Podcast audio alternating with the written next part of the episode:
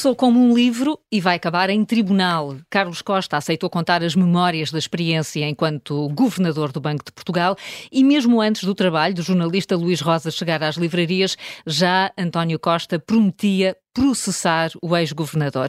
As reações e as análises que seguiram não podiam deixar de estar na jogada da semana, mas agora é tempo de baralhar as cartas. Há muitos naipes para uh, distribuir e saem já copas. Copas, uh, Susana, o teu naipe vai para Costa Silva. Uh, isto porquê? Porque gostaste de ver o ministro a receber os jovens ativistas contra as alterações climáticas? Foi. achei que ele fez muito bem de receber os jovens ativistas e vi muitas reações muito bafientas em relação ao comportamento dos jovens ao longo da da, das últimas, da última semana, do fim de semana passado. Um, quer dizer, eu, não, não, eu acho que a pessoa não tem que reconhecer ou de, de acreditar em todas as causas que, se, que os manifestantes uh, sejam eles quais forem, mais jovens, mais velhos, mais à esquerda, mais à direita, em todas as suas causas, dizia eu, para reconhecer o direito que eles têm a, a, a manifestarem-se, a protestarem. E depois, eu, eu, enfim, também me custa um bocadinho ver este olhar um, também sobranceiro, que os jovens fazem coisas uh, infantis e depois colam-se ao chão e não sei o quê. Quer dizer, a verdade é que eles colarem-se ao chão e, ou colarem-se às paredes, ou sei lá o que é que eles fizeram, é uma maneira ótima de os pôr a falar dele. Eu recordo que a minha geração, a minha minha geração e, e do, e do Luís, um, foi apelidada de geração rasca, precisamente porque foi para a rua fazer coisas incríveis, mostrar o rabo aos ministros e não sei quê, que na altura também foram tratadas assim. Mas quer dizer, isso tem a, tem o, tem o, a grande vantagem, tem o mérito de pôr assuntos na agenda. E eu devo dizer o seguinte: a COP27 termina hoje. Um, foi um assunto que nós andamos entretidos com. O mundo está tá cheio de problemas. Uh, enfim, hoje as capas dos jornais vêm com a, com a seleção, isso já me custa mais a perceber. Mas o mundo está de facto cheio de problemas. Quer dizer, temos uma guerra, temos uma crise, etc. Mas quer dizer, COP27, por exemplo, em Portugal, foi um assunto tão pouco falado, verdadeiramente. Nós temos o, o, Presidente da República mais preocupado em comentar resultados desportivos do que em dizer o que é que acha das alterações climáticas e daquilo que nós devíamos uh, fazer. E eu percebo que os jovens estejam perfeitamente frustrados e desesperados, independentemente, atenção, deles estarem a ser, uh, deles serem do bloco de esquerda, ou, ou que lá saber, se os jovens liberais uh, quiserem se manifestar pelo futuro e se calhar por outras causas do futuro, eu vou estar aqui a defender o direito deles a fazerem aquilo que eles quiserem, colarem-se ao chão, não sei sei o que é que não sei como é que. Mas não achas que faltaram propostas concretas dos jovens dizer, ou não se pede isso? Mas a maior parte das pessoas que se manifestam, eh, que estão, que estão preocupadas, que estão frustradas com uma agenda que não avança, vêm assim também com propostas tão concretas. E eles têm propostas extremamente radicais, portanto, queriam a demissão do ministro, uh, queriam, querem acabar com os combustíveis fósseis, o que é, obviamente, no curto prazo, uma agenda impossível de implementar, e depois são anticapitalistas. E é óbvio que a pessoa pode querer resolver os problemas ambientais sem querer acabar com o capitalismo, e é certamente aliás, uma agenda uh, provavelmente mais construtiva, não é? Porque porque começar, começar por dizer não, não, vamos, vamos acabar com o capitalismo é, é pouco provável que funcione, não é? É como, por exemplo, aquelas pessoas que apelaram ao boicote da COP27 porque era na, na, na, no Egito de um, de um torcionário. Uh, eu acho que nós, infelizmente, temos de fazer a transição climática com os torcionários, já não temos de fazer campeonatos do mundo com torcionários, são coisas diferentes. Pronto, e portanto, eu queria realmente saudar o ministro, pareceu muito bem, depois ele, enfim, uh, uh, acabou por, a reunião acabou por não, não durar muito, porque no fundo aquilo que os jovens lhe iam dizer era que, ele, que ele se demitisse, ele não se quer demitir, está no seu direito, mas eu acho que ele fez bem, acho que foi um gesto de abertura, de dizer, bom, venham lá, vou receber, vou falar convosco, porque os jovens uh, se bem se recordam, uh, invadiram a sede da Ordem dos Contabilistas onde o ministro estava, a gritar contra ele, e o ministro, em vez de entrar numa atitude de prepotência e de condescendência relativamente aos jovens e de, desta coisa, não, isto são, são, os, são os miúdos aí a protestar, estão zangados, não sabem porque, não venham lá, vou receber-vos no Ministério, pois aquilo não deu em nada, mas eu julgo que o ministro esteve realmente muito bem de hum. ter recebido os jovens e queria saudá-lo por isso. Sim, teve abertura ao ministro, Luís? Uh, teve, teve, e portanto fez bem em receber, eu, nisso estou, estou de acordo com, com a Susana. Uh, eu, que queria chamar a atenção aqui é, é para os adultos. Porque nós andamos há 5, 10 anos a falar, literalmente a falar em emergência climática. Portanto, há, há mais de 10 anos falava-se na necessidade mas já há 10 anos que se fala em emergência climática. E quando aparece um político na televisão a dizer calma lá com o termo emergência climática, porque emergência quer dizer que se tem de sacrificar tudo porque é uma emergência, como foi durante a Covid em que tivemos de sacrificar tudo e fomos todos para casa porque era uma, uma sessão de emergência sanitária, nós andamos a falar em emergência climática e depois não tiramos conclusões nenhumas disso. Nós falamos em emergência climática há não sei quantos anos e, e andamos todos eh, muito irritados com o governo porque nunca mais se faz um novo aeroporto. Ah, se há uma emergência climática, então não há muito novo bem. aeroporto, quer dizer, desculpem. E portanto, nós estamos aqui a colher um bocadinho os frutos de durante 10 anos andarmos a falar em emergência climática. Emergência climática, é, é, houve-se um ambientalista a falar na televisão, a ideia que fica é que até dois, é que em 2030 o mundo acaba. E agora estamos a ficar chateados porque os jovens levaram isso a sério. E, portanto, há 10 anos que ouvem isso e ouvem isso a sério, e, portanto, estão assustados. Estão assustados ou não. Também pode ser aqui algum teatro, que isto também é, isto também é política. Mas, objetivamente, nós temos de escolher os, os, termos. Ou é uma emergência climática, e os jovens aí têm razão, temos de acabar com os fósseis até 2030, ou não é uma emergência e temos de gerir a situação. Hum, Agora, por... o discurso nosso é esquizofrénico e é dos adultos é dos adultos. O adulto Costa Silva recebe copas eh, da Susana. O João uh, escolhe uh, paus e paus para Paulo Raimundo. Porquê? Não, já não dás o benefício da dúvida a quem acaba de chegar ao cargo de secretário-geral do PCP, João? Mas, ó Carla, eu queria falar sobre o tema anterior. Ah, queres? então avança. Quero, queres quero, trunfar? Quero, quero, quero trunfar. Não em relação ao ministro, quer dizer, não tenho, não, não tenho nenhuma opinião em relação ao ministro se são estudantes ou não. Uh, mas quero fazer dois pontos. Um ponto, eu acho muito bem que os estudantes façam os protestos que quiserem. Agora, não acho bem, discordo em absoluto, que os protestos sejam fechar escolas. Isso parte do pressuposto que todos os alunos têm que concordar com quem fez os protestos. Não parte nada. Pode haver alunos que não concordam e queiram ter aulas. Parte, claro que parte. Claro, claro que não parte. Ter aulas, não claro não parte. As greves, as greves têm hoje, que chatear. Hoje, hoje as escolas estão fechadas. Hoje as escolas estão... têm direito a ter aulas.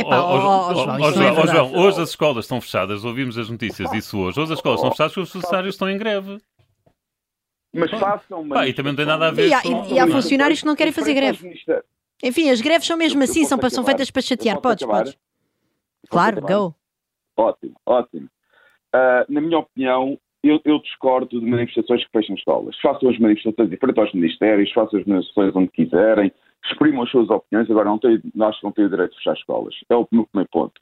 O segundo ponto, que é o ponto do Luís, que eu concordo, e esse é que é o ponto muito importante que é a grande divergência entre o discurso e a prática. Porque, exatamente, anda toda a gente a falar de emergência climática, mas, na verdade, ninguém atua como tal. E isto é um discurso que os políticos gostam de usar porque acham que dá boa imprensa. Mais nada. Na prática, não atuam de acordo com o discurso que utilizam. E é óbvio que isso cria confusão nas pessoas. Mas eu também queria deixar aqui um conselho aos jovens, porque esse é um ponto muito interessante, onde há grande evolução para combater as alterações climáticas é normalmente nas empresas privadas, nas indústrias, que estão a fazer muita coisa para combater as alterações eh, climáticas, se calhar muito mais do que os governos e muitas vezes sem apoio qualquer dos governos.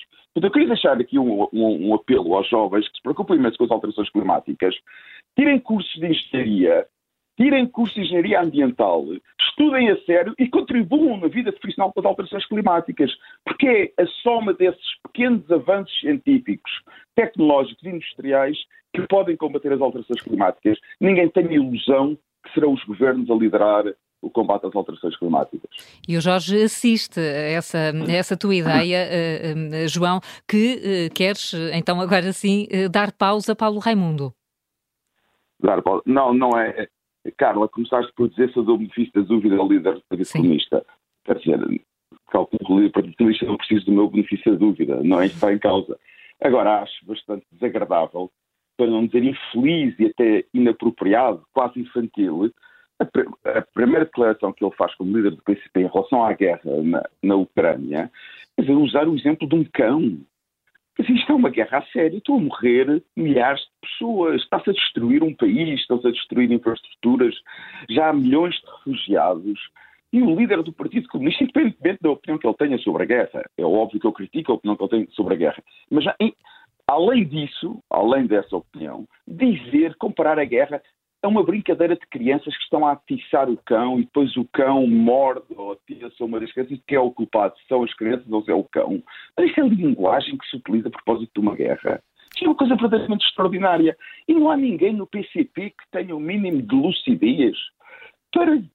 Calculo, não sei se em privado alguém disse alguma coisa, espero que alguém tenha dito ao, ao camarada Raimundo tenha, quer dizer, tenha cuidado com os exemplos que usa em público e com, com, o tipo de coisas que diz em público, quer dizer. Está a falar por parábolas como Jesus Cristo, vá. Mas olha, o Arménio Carlos acho que se queixou, por acaso. Enfim, não, não falou diretamente não, disso, mas veio, mas veio dizer que era preciso. O Arménio Carlos, o Arménio Carlos uh, disse, e eu concordo. Disse mas eu, eu concordo contigo nisso. Desafiou o Partido Comunista a mudar a sua posição em relação à guerra. Aliás, deixem-me só outro ponto que é muito importante em relação à guerra, porque o Partido Comunista aceitou esse argumento do, de Putin, que havia um regime neofascista ou neo, neonazi na Neonazi. Ucrânia. Desnazificar a Ucrânia. Vez, exatamente. E o PCP utilizou, aceitou esse argumento. Uh, embora o PCP utilizasse mais a expressão neofascistas. Eu quero mais uma vez dizer que os grandes movimentos fascistas desta guerra estão do lado da Rússia. E só para dar um exemplo, já todos viram nas notícias as famosas tropas privadas especiais, que são antigas tropas especiais russas, de, de um grupo Wagner. Sabem porquê é que o grupo se chama Wagner? Porque o fundador desse grupo Wagner e o dono da companhia que tem esse grupo Wagner é um confesso nazi e deu-lhe o nome de Wagner porque Wagner era o compositor preferido de Hitler. Portanto, o Partido Comunista que ouça e que perceba que há tropas neonazis financia formadas, financiadas por um confesso nazi que estão a combater na Ucrânia ao lado das tropas russas contra os ucranianos. Hum. Eh, eh, de resto, e ainda sobre o tema da guerra, esta semana chegou a temer-se que, houve, que houvesse um alastramento da guerra, com a evocação do artigo 5 das Nações Unidas. E, Luís, escolhes um ouro eh, para falar precisamente disso, da forma como se reagiu a esta espécie de crise dos mísseis na Polónia. Uh, sim, uh, sim, porque uma pessoa, esta, numa situação destas de guerra, de facto, uma pessoa ouvir informação, uma pessoa nunca sabe o que é, é informação e o que é, é contra-informação. Uh, e, e, portanto, numa altura em que todos nós, ou todos nós não, mas muita gente assumia que os mísseis tinham vindo da, da Rússia, uh, quer dizer, os, os, responsáveis da NATO foram muito, muito, muito, muito rápidos a, a dizer que provavelmente vinham da Ucrânia. Uh, e, e, portanto, não culpam a Ucrânia, de facto, um, um míssil de. Estamos a falar de atitudes defensivas, atos defensivos, e portanto é normal que haja extravios e acidentes, e é, é lamentável, é triste, é, é tenebroso para as famílias das pessoas que morreram, mas de facto as coisas acontecem em guerra e a forma como não se tentou fazer contra-informação como não se tentou esconder isto, e era tão mais fácil, mesmo, mesmo, mesmo invocando, mesmo, mesmo ponto de parte a hipótese de uma intervenção da NATO, mesmo ponto de parte, era perfeitamente razoável, fácil, digamos assim, encontrar informação, dizer não, eles vieram da Rússia e tal, mas isto como não foi uma agressão planeada, não, não invocamos o, os artigos. Mas não, eh, isto mostra que de facto a informação no Ocidente é muito é bastante mais transparente até do que, do que muita gente diz. Vamos ao último naipe. Uh, o Jorge tem espadas uh, para o facto das três principais figuras do Estado já terem comprado o bilhete para ir para o, para o Qatar ver a Seleção Nacional de, uh, de Futebol. Jorge, condenas esta, esta decisão, sobretudo depois de ontem Marcelo Rebelo de Sousa ter pedido aos portugueses para esquecerem a questão do, da violação dos direitos humanos compraram o bilhete, eu não tenho a certeza que tenham comprado o bilhete. Eu Tens razão, comprou, foi uma metáfora comprou... Fomos não nós, correta, e, exatamente. exatamente. Quem, eu gostava de saber quem, quem, é que está a pagar a viagem quem, hotel. Comprou, quem ah, comprou o bilhete e pagou Susana, tudo. A Susana está a pagar o bilhete do Santos Silva. E eu, eu pago o do tu Costa. Tu pagas o do Marcelo, tenho... João. E tu pagas o do Marcelo, João. Eu... Fazemos aqui uma vaquinha, uma vaquinha fora uma do vaquinha. baralho. Exatamente. Exatamente. Vamos, a, vamos à vaquinha. Pronto, eu e a Carla vamos almoçar fora com o dinheiro que não pagamos. Bem escolhido. É pagar bilhetes, Muito bem. Não, isto, claro, isto é uma coisa absolutamente lamentável, não é? A presença de políticos ocidentais, se a, a, presença de políticos ocidentais fosse generalizada, isso faria, quer dizer, daria aos ditadores do Qatar aquilo que eles pretendem, exatamente, que é utilizar o evento desportivo para legitimar o regime, lavar mais brancas violações sistemáticas dos direitos humanos que ocorreram nesta, quer dizer, na preparação do, do, do, Mundial, mas são, ocorrem sistematicamente os direitos das mulheres, os direitos das minorias sexuais, quer dizer, que são inexistentes nestes países. Portanto, isto é uma coisa que agora tivemos mais atenção na preparação do Mundial, mas que são uma, uma, coisa permanente nestes regimes, que são uma coisa absolutamente hedionda, não é? E, portanto, eu compreendo que os, os futebolistas não possam ter estados de alma e tenham que marcar presença num campeonato desta dimensão, porque é a profissão deles, enfim, e, portanto, a escolha, a escolha do, do, do, da localização no Mundial nem sequer passa por futebolistas, portanto, é uma coisa muito acima deles. Quanto aos políticos portugueses, é simplesmente uma vergonha. E Marcelo Rebelo de Sousa, António Costa e Santos Silva quer dizer, deviam, deviam, ter um mínimo de noção do que é o mundo e se estivessem a acompanhar uh, todo o movimento internacional que existe de denúncia. Ninguém imagina neste momento uh, Joe Biden ou, ou, o chanceler alemão a ir para o Qatar a prestar aquele tipo de serviços. E, portanto, e ontem a entrevista de Marcelo Rebelo de Sousa foi uma verdadeira... É, é de cair o queixo aquilo. E eu acho que nós já estamos numa situação eh, se se lembram de Jerónimo de Sousa sobre Cavaco Silva, de ser necessário nós ajudarmos o Marcelo Rebelo de Sousa a terminar o mandato com a dignidade possível.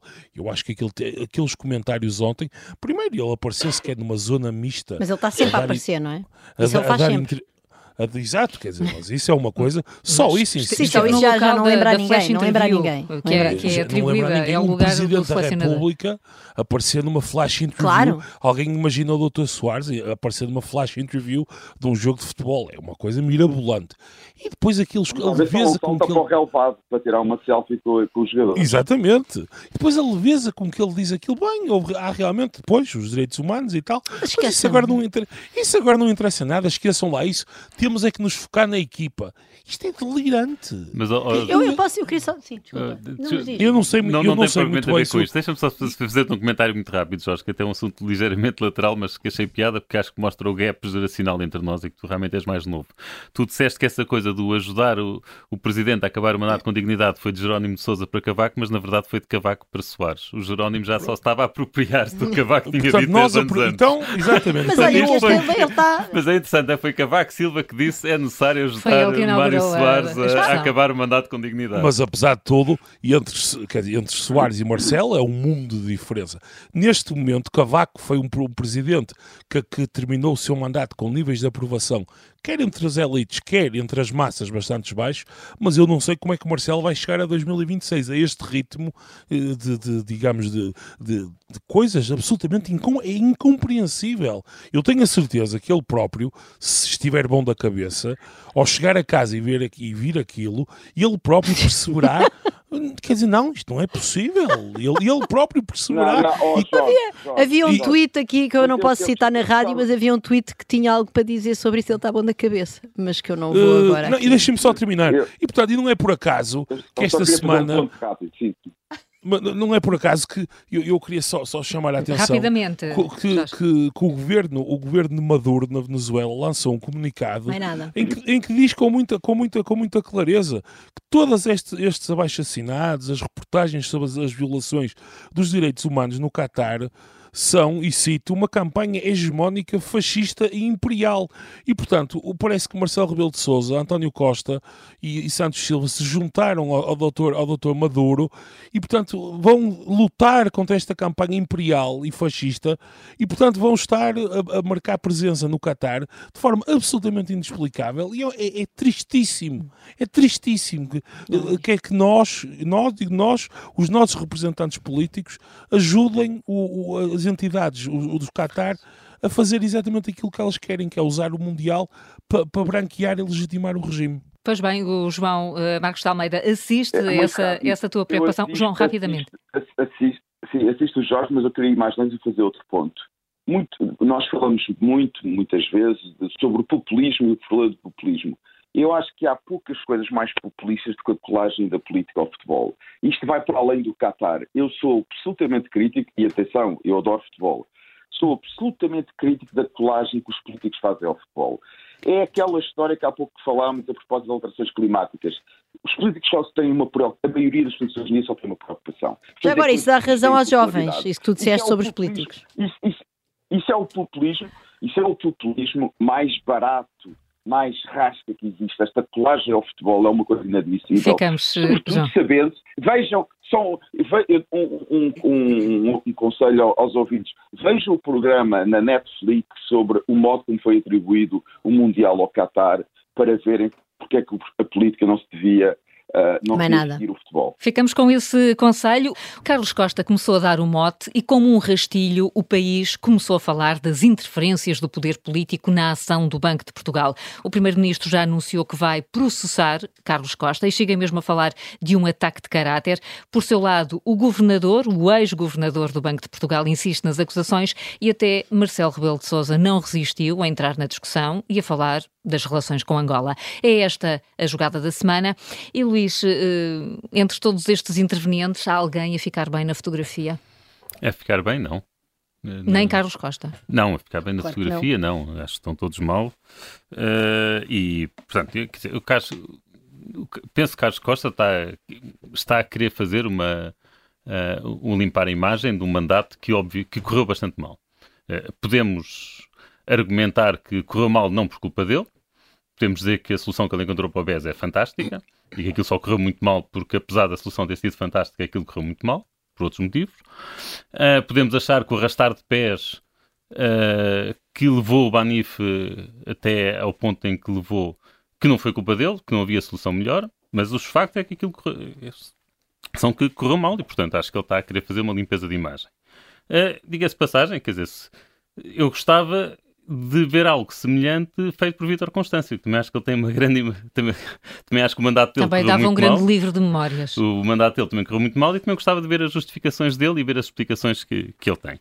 Ah, e depois é evidente que quando se entra na, na revelação de conversas, uh, de conversas que se tem, que depois não são possíveis, não, não é possível provar se tem razão, se não tem, claro que penso que lhe fica mal e, e nem sequer sei se será legal, sinceramente um regulador revelar este tipo de conversas.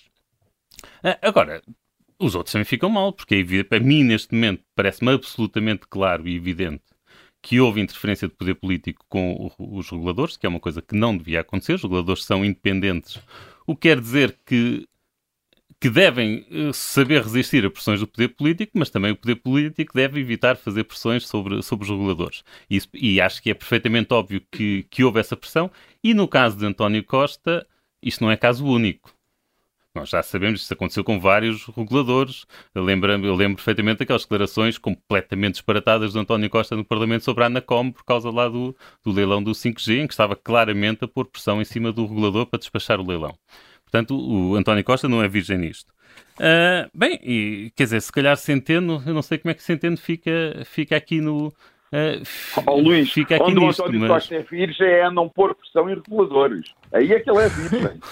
em não pôr pressão, exatamente. Aí ele é virgem. Exatamente. Aí é, aí é que é uma longa virgindade, aliás. Agora, no caso de Centeno, o, o pecado original para mim de Centeno foi ele ter ido do governo para, para o Banco Central. Pronto, isso para mim é, mais uma vez, é uma violação da independência dos reguladores e, portanto, não, eu, não, eu não gostei disso. E também acho que ele, enquanto regulador, está, em certa medida, a avaliar o seu papel enquanto Ministro das Finanças. E, portanto, há aqui um conflito de interesse óbvio. Ele devia ter evitado ter ido para, para o Banco Central nesta altura, talvez cinco anos depois pudesse ter sido. Mas há aquela história que eu acho que há uma história em concreto onde, uh, onde Carlos Costa fica mesmo mal. Que é na história em que ele se queixou que António Costa, ainda líder da oposição, se queixou que os militantes do PS estavam a ser prejudicados. Uh, não estavam bem representados no Banco de Portugal? Não, não, não, não. Eu, eu acho que essa situação é uma situação concreta. Uh, e que tem a ver exatamente com o Mário Centeno. Sim. Que foi quando se tratou, houve um concurso para liderar o, o Departamento de Estudos do Banco Central. Uh, houve um conjuro internacional. O Mário Centeno ganhou esse concurso. E o Carlos Costa, é verdade. perante aquilo, diz ele não tem condições, ele não pode ser, ele não tem competência para ser. alguém no seu perfeito juízo pode hoje dizer que Mário Centeno não, não, não tem capacidade de liderar um departamento de estudos. É óbvio que tem, quer dizer. Não, não capacidade e currículo. Capacidade e currículo. Não, currículo então nem, nem Sim, fala, sim, mas é? quer dizer, mas é importante que aqui o digamos, eu sim, e tu que somos economistas académicos sabemos do que estamos a falar. E, e, já agora, isso não tem nada a ver com a pessoa que lá ficou. A pessoa que depois acabou por lá ficar, que foi Isabel Horta Correia, é das pessoas com o currículo científico melhor que temos em Portugal, portanto não há aqui nenhuma crítica a, a quem acabou por lá ficar. Mas a situação de uh, Mário Centeno ganhar aquele concurso e... Uh, e simplesmente Carlos Costa fazer um override da, das sugestões e dizer ele não fica, fica alguém, fica outra pessoa, isto foi um ato, um ato de prepotência que está por explicar e, e acho que o livro não explica porquê. E eu gostava de saber porquê. Hum. Uh, dito isto, só, só, mais uma coisa para ficar dito. O livro saiu esta semana, eu encomendei-o, ainda por cima estou em Lisboa, portanto o livro vai chegar a Braga e portanto eu não li o livro, portanto há coisas em que eu posso mudar de opinião, naturalmente. E parece que já esgotou em muitas livrarias. Uh, Susana, ficam uh, mais questões para responder depois do livro e de todas as declarações que foram feitas até pelo próprio Carlos Costa? Está tudo por responder. Eu não li o livro também, tal como o Luís, e nem sequer o encomendei. Uh, mas, é, mas quer dizer, parece que é aparentemente um livro de alegações ao SMS, e eu presumo que Carlos Costa se fala do SMS porque o tem para mostrar, portanto, não, esse crédito estou disponível para lhe dar. Uh, esse SMS pode vir aqui, enfim, mas também parece um pouco estranho que António Costa uh, envia um SMS, provavelmente esse SMS indicia que eventualmente António Costa não se quer defender de não ter dito aquilo que disse, mas quer eventualmente pôr aquilo noutro contexto, não é? Porque dizer uh, António Costa, podemos dar, uh, atribuir vários defeitos, mas um deles não é certamente não ser uma pessoa razoavelmente estratégica e esperta. E portanto também isso parece-me que António Costa provavelmente nem sequer vai negar os factos, ele vai a negar que os factos tivessem aquela intenção. Não sei, vamos ver. Portanto, neste momento está, isto tudo porque a tua pergunta era, ainda há muita coisa por esclarecer, está tudo por esclarecer. Neste momento estamos a falar de um livro de alegações, sem contraditório, uma pessoa que conta histórias uh, e é uma pessoa que efetivamente, digamos, tem uma credibilidade que é reduzida. Carlos Costa tem uma credibilidade reduzida por causa de tudo isto que, que, que o Luís aqui trouxe. Uh, eu queria dizer que, que do, do, do, ponto de vista da Isabel Horta Correia, é uma das economistas que eu, que eu mais aprecio em Portugal e que ela disse, enfim, foi a minha professora, mas que eu gosto muito também pessoalmente e, portanto, a minha crítica ao processo que ele levou a, a diretora do Departamento de Estudos não tem nada, nada, nada de maneira nenhuma uma crítica à, à Isabel, mas, mas obviamente que o processo todo, como Carlos Costa eh, vetou Mário Centeno, nesse ponto de vista até se vê como Carlos Costa é bastante mais próximo de António Costa do que nós pensamos, porque António Costa fez o mesmo, por exemplo, para a Procuradoria Europeia. Portanto, estamos a falar de pessoas que usam o seu poder de prepotência um, de, de prepotência e para ir, para, ir, para ir contra decisões de júris internacionais que julgam as pessoas com base, de facto, objetivamente no seu CV e, e nas suas competências e, e, e, para, para porem lá, enfim, para, para porem lá pessoas que Bom, em todo o caso não são aquelas que, que, foram escolhidas pelo júri internacional, sendo que, atenção, Isabel Correia não era, não estava no concurso, portanto, não, é muito diferente desse ponto de vista. Não foi que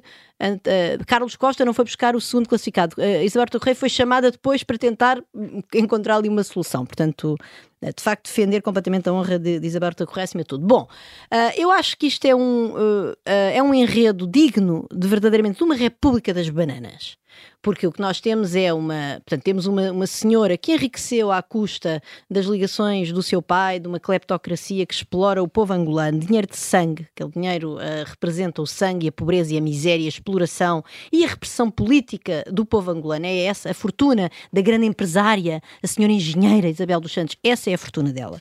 E, e essa pessoa andou a fazer investimentos em Portugal, não só na, na banca, e eu devo dizer o seguinte: uh, eu não li ainda o livro, não faço ideia como é que a história é contada uh, por Carlos Costa, mas quem quem, em primeiro lugar, lembrou que havia um problema com o dinheiro de Isabel dos Santos, uh, que estava a ser investido desde logo no setor financeiro, foi Ana Gomes, que quando era deputada europeia. Um, escreveu às autoridades europeias com, com, em conjunto com uma série de outros deputados europeus e depois, no dia 3 de maio de 2016, eu fui ao site da Ana Gomes buscar a carta, enviou uma carta ao Banco de Portugal a dizer, enfim, para comunicar uh, ao, ao governador a dizer, não, eu mandei uma carta às autoridades europeias expondo esta situação, de facto, de, de, Isabel dos Santos ter tomado posições importantes na banca portuguesa e se no fundo isto vai ou não vai contra as regras europeias da diretiva de branqueamento de capitais. E depois recebe em outubro, portanto passados mais de seis meses, aliás seis meses, peço desculpa, em outubro, 11 de outubro de 2016, recebe uma, uma, uma resposta do Banco de Portugal, do gabinete, assinada por Marta Abreu, chefe de gabinete do, do governador eh, Carlos Costa, que também está no site da Era Gomes, carta essa que expõe laconicamente, portanto, às perguntas da Ana Gomes, mas foram feitas as diligências necessárias para verificar não sei quê, e portanto depois aquilo vem com aquele palavreado jurídico a dizer, bom, de acordo com as regras, o Banco de Portugal tem que fazer isto, isto e aquilo, e vemos informá-la que está feito. Enfim, as cartas eu não tenho agora tempo para, talvez um dia deste escrever sobre isso, para ir a mais detalhe. E portanto, uh, parece-me uh, também que Carlos Costa claramente, quer dizer, se Ana Gomes viu, se os outros deputados europeus viram, se escreveram às autoridades europeias, isto só veio à tona da água, porque depois, de facto, o Banco Central Europeu, Comissão Europeia vieram dizer ao Banco de Portugal, meus senhores, como é que é? E a partir daí eu admito, atenção, eu tomo como plausível a pressão de, de António Costa sobre Carlos Costa. Agora, não me parece é que, número um, Carlos Costa ainda está para provar que ele fez o que tinha de ser feito antes de as autoridades europeias, por iniciativa de Ana Gomes, uh, lhe virem bater à porta a dizer meu senhor como é que é, e depois também está para provar porque é que ele não fez o que tinha de fazer apesar dos telefonemas ou das conversas ou sei lá o que do primeiro-ministro. Quer dizer, se ele se deixou uh, enredar na pressão política do primeiro-ministro, há aqui alguma história que está muito mal contada, porque até agora não vieram factos a público que, que, que mostrassem que ele, tinha, que ele não tinha opção de ir contra. Portanto, parece-me que estão todos mal. E depois, enfim, mais uma vez vem Marcelo, não é? Já não vamos falar mais dele, mas Marcelo depois vem outra vez meter-se na conversa, quer dizer, um livro eu de vou, alegações. Eu vou. Pronto, então fala tu, fica, Não fica, vais eu deixo, eu deixo, eu deixo- porque o João depois vai-lhe pagar a viagem e assim tem, vão ter coisas para falar. João, eh, eh, Não, Marcelo mas, entrou aqui falar- também na antes- discussão, não é? Mas antes de falar de Marcelo, tenho que gostar de fazer alguns pontos. Bom, apesar de tudo, uh, injustiça para Carlos Costa. Carlos Costa foi presidente do Banco, foi, teve no Banco de Portugal Governador. numa altura muito, governador do Banco de Portugal numa altura muito mais complicada do que Vítor Constâncio. Até era difícil comparar mandatos em circunstâncias absolutamente diferentes. Uh, Carlos Costa não terá feito tudo bem feito, mas foram circunstâncias muito mais difíceis do que aquelas em que Vítor Constâncio foi governador do Banco de Portugal. E possivelmente muitos dos erros que depois Portugal teve que enfrentar começaram a ser cometidos durante o mandato de Vítor Constâncio. É, também é bom lembrar isso, quer dizer, os problemas não começaram todos com Carlos Costa. E ele enfrentou circunstâncias muito difíceis. Uh, Por outro lado, o que me parece aqui que é verdadeiramente importante é a questão da pressão do poder político sobre um regulador. Essa é a questão central.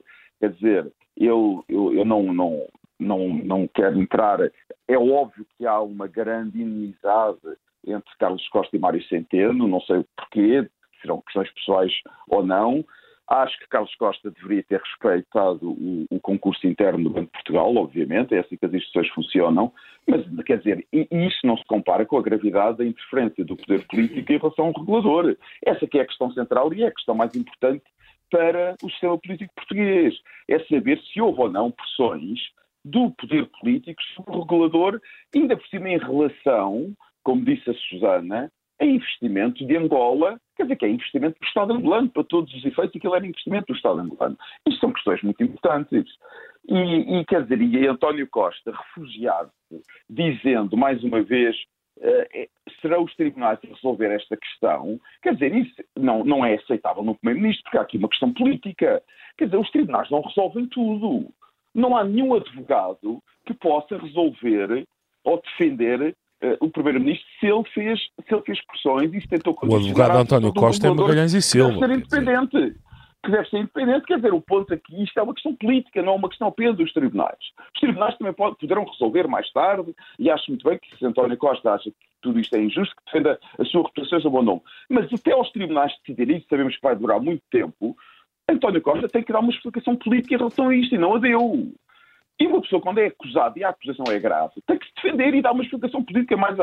E ainda por cima, sendo primeiro-ministro, não basta dizer eu já disse ao meu advogado para pôr a questão em tribunal e os tribunais resolverão. Porque quando o tribunal resolver, ele se calhar já não é primeiro-ministro. E o que nos interessa é ter a explicação dada pelo atual primeiro-ministro. Porque esta acusação é gravíssima. Hum. Esse é, é, para mim, esta é a Sim. questão central. Essa, não essa, outra. é- essa é a questão e Essa à é a qual ainda não há. central. É ainda- a questão central. Agora, Marcelo Rebelo de Sousa, como sempre, foi rapidíssimo, quis defender o governo, não, não sei porquê, quis meter-se numa coisa para que em cima ele não tinha nada que estar a meter, ninguém tinha falado dele, e veio dizer uma mentira que é uma coisa impressionante. Que, aliás, o observador expôs muito bem, vem dizer que Cavaco Silva tinha recusado aprovar um, um, um, um decreto do governo em relação ao BPI, lembram-se na altura também houve alguma polémica no caso do BPI, porque o governo acabou por aprovar um decreto que parecia ser feito à medida para a operação que estava a desenhar no BPI, e eu aqui acho, aliás, não vou agora entrar nisso, também não conheço bem os detalhes da operação, mas acho que o resultado final é bom, apesar de tudo eu prefiro ter bancos espanhóis como acionistas de bancos portugueses do que o, do que o Estado de Angola, confesso, não, portanto, Acho que aqui estamos todos de problema, acordo nisso. Foi, foi uma evolução positiva, Uh, agora, Marcelo Rebelo vir dizer que Cavaco tinha-se recusado a assinar aquele, aquele decreto, quando o decreto nem sequer tinha sido ainda feito pelo Governo, e só foi feito depois de Cavaco já não ser Presidente da República, e era Marcelo Rebelo de Sousa Presidente da República, é inaceitável. Como é que o Presidente da República pode dizer uma coisa destas? Como é que se pode mentir desta maneira? Isto parece aqueles garotos das escolas que dão uma mentira que se pode apanhar é uma coisa extraordinária. Mas, oh, oh, João, mas aí, mas aí há duas coisas. Mas aí há duas coisas. Uma é a mentira em relação a Cavaco Silva, portanto, um ataque disparatado que fez a Cavaco Silva e que está desmentido e, portanto, a honra de Cavaco Silva está lavada. Luís, é uma mentira, é uma mentira que o Presidente da República não pode fazer. Está bem, está bem, está bem, eu concordo ah, contigo. Não, não pode. Vou falar, não, me respondas como se eu estivesse em desacordo contigo quando eu estou de acordo contigo. Ora, mas a seguir vem o ponto a seguir. Mas, o, mas a consequência disso é que, pelos vistos, António Costa e o governo de António Costa legislou de uma forma que enfrentava e ia contra os interesses de, de, Isabel dos Santos e do Estado de Angola. E, portanto, isso enfraquece um bocadinho as alegações eh, que são privadas e que nós não conhecemos, de que ele tentou defender a Isabel dos Santos. Sim. Não é? Pois, ele desblindou, desblindaram, desblindaram os estatutos, a verdade é essa. Eh, portanto, aqui... eu, não acho. eu acho que é muito... Luís, só, só muito rapidamente, eu não acho. Aliás, acho que é um muito típico, sim, sim, é muito típico, eu não falo mais, muito típico de António Costa e até de, de, de, de alguns governos portugueses, esta história de que se prejudicamos ali, temos que beneficiar aqui é típico. Quer dizer, eles tinham a consciência que estavam a prejudicar Isabel de Santos e o governo de Angola indiretamente, no caso do EPI, portanto não a queriam prejudicar também imediatamente outro banco. É um comportamento muito típico e, aliás, na minha opinião, e isto é só a minha opinião, até valida uh, a tentativa de interferência de António Costa. De certo modo, António, a interferência de António Costa é uma coisa que nos meios políticos em Portugal é vulgar. É, é foi quase como dizer, nós já estamos a chateá-la naquele banco, portanto não vamos também chateá-la neste. Hum. Estão a eh, perceber? É esta a minha visão, é esta a minha opinião. Sim, uh, Jorge, junta-te também aqui, porque temos de facto aqui uma, a palavra de um contra a palavra de outro. Do ponto de vista político, António Costa não pode esperar pelos tribunais para dizer mais do que aquilo que já disse? Não, eu, eu concordo com, com, não só com o João, mas com o Luís e com a Susana, fundamentalmente estou de acordo com tudo e concordo com António Costa. Há, há matérias jurídicas, eventualmente, se ele acha que o seu bom nome foi foi beliscado de alguma maneira, mas tem que dar explicações do ponto de vista político. A, acusa é, a, a, acusação de Carlos Costa é gravíssima e António Costa tem que esclarecer e não pode simplesmente chutar para a justiça, que no fundamental este chutar para a justiça visa simplesmente intimidar de alguma maneira, enfim, eh, Carlos Costa e potenciais novas revelações que ele tenha em carteira.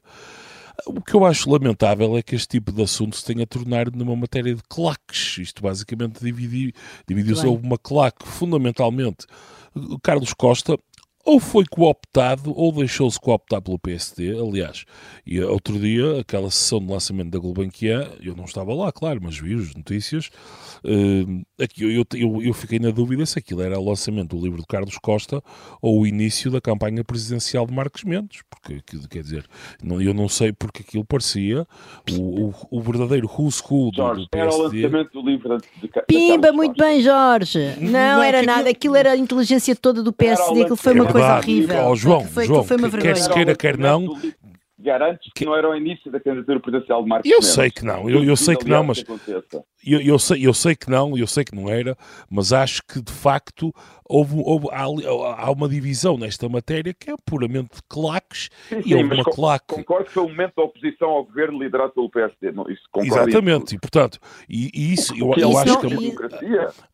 Não, não, eu acho que é perfeitamente lícito fazer, fazer oposição ao governo e, e, e, vocês sabem muito bem qual é a minha opinião sobre este governo. No entanto, esta matéria é demasiado grave para ser, quer dizer, o lançamento daquele livro naquele contexto e com, a, com as acusações que estão à baila, digamos assim, são demasiado graves para se poderem tornar nesta divisão e nesta, e nesta digamos, neste tipo de matéria tão partidarizada. O Marcelo, claro que depois depois veio ajudar e juntou-se à outra claque, não é? No fundo, que é a claque do sistema, de, do sistema, isto é, de quem está no poder neste momento e que pretende, acima de tudo, preservar as relações com o Estado angolano e pretende preservar todo o historial, uh, todo o historial de, de, de, enfim, agora o José Eduardo Santos, enfim, até faleceu, não é? Portanto, a filha dele já nem está no poder, mas há aqui a necessidade sempre de manter a história do Estado angolano uh, bem, enfim, bem montada.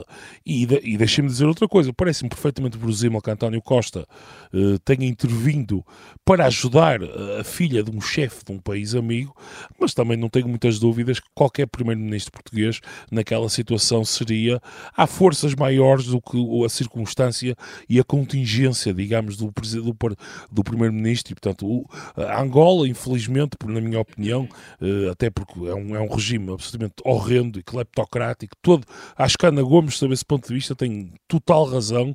Uh, Angola, infelizmente, é daquelas matérias que tem o condão de fazer com que haja um grupo de elites políticas, económicas, que, que fazem uma grande coligação e que escondem os in, determinado tipo de interesses angolanos e que ganham também muito dinheiro com eles e nas, na, na, na utilização que o regime angolano faz de Lisboa como um centro, eh, enfim, muitas vezes de lavagem de dinheiro, que é, que é, que é isso que fundamentalmente Lisboa serve como, como grande centro de lavagem de dinheiro da elite angolana. Não serve para mais nada. Aquela história que, que a elite portuguesa conta da relação especial, isso é uma coisa, é uma coisa absolutamente risível, mas enfim. O mais hum. importante disto tudo e o que é mais lamentável acima no de minuto, tudo... É tão, especial, é tão especial que só um lado é que sabe que ela existe. Exatamente, exatamente, e é essa questão, precisamente. O, o problema mais importante disto tudo, na minha opinião, é que os anos passaram, estão mais de 30 inquéritos a decorrer, julgamentos não, não se quer dizer, não existem, e a recuperação de, de ativos, ativos, mais nada, nada não existe. É é. Os, os, os, os, contribuintes portugueses enterraram milhares de milhões de euros nestas brincadeiras todas, não há recuperação de ativos, não há condenações em tribunal. Muitas pessoas, sabemos, muito provavelmente vão falecer antes de, de, haver realmente uma a justiça, quer dizer, sabermos o, o, que é que aconteceu, não é? E, portanto, ou, ou termos uma condenação uma absolvição. E, portanto, o, o, o, que é facto é que estamos todos a discutir uh, um bocadinho a espuma do, do, do tempo, porque não, não tínhamos dúvidas. Eu penso, penso que é possível António Costa ter pressionado, mas Carlos Costa fez um péssimo mandato à frente do Banco de Portugal e, portanto, no final, em vez de estarmos a discutir as questões de fundo, que é recuperação de ativos, condenações de crimes que tenham ocorrido e ocorreram certamente, e proteção dos contribuintes para evitar que este tipo de coisas aconteçam no futuro. Infelizmente, estamos aqui a discutir o disco disse, o SMS e não sei o quê, e, portanto, infelizmente é assim que hum. estamos. E penso que há muita gente a começar pelo Sr. Presidente da República, que fica muito contente que continuamos a discutir apenas este disco disse e a espuma dos dias, porque enquanto for assim, as questões sérias e os culpados verdadeiros podem continuar na Quinta da Marinha e podem continuar Nos sem grandes problemas. Da Suíça. Exatamente, apesar do dinheiro. Só uma nota, Luís, só uma nota. No, caso, no caso do Beja houve condenações com sentenças transitadas.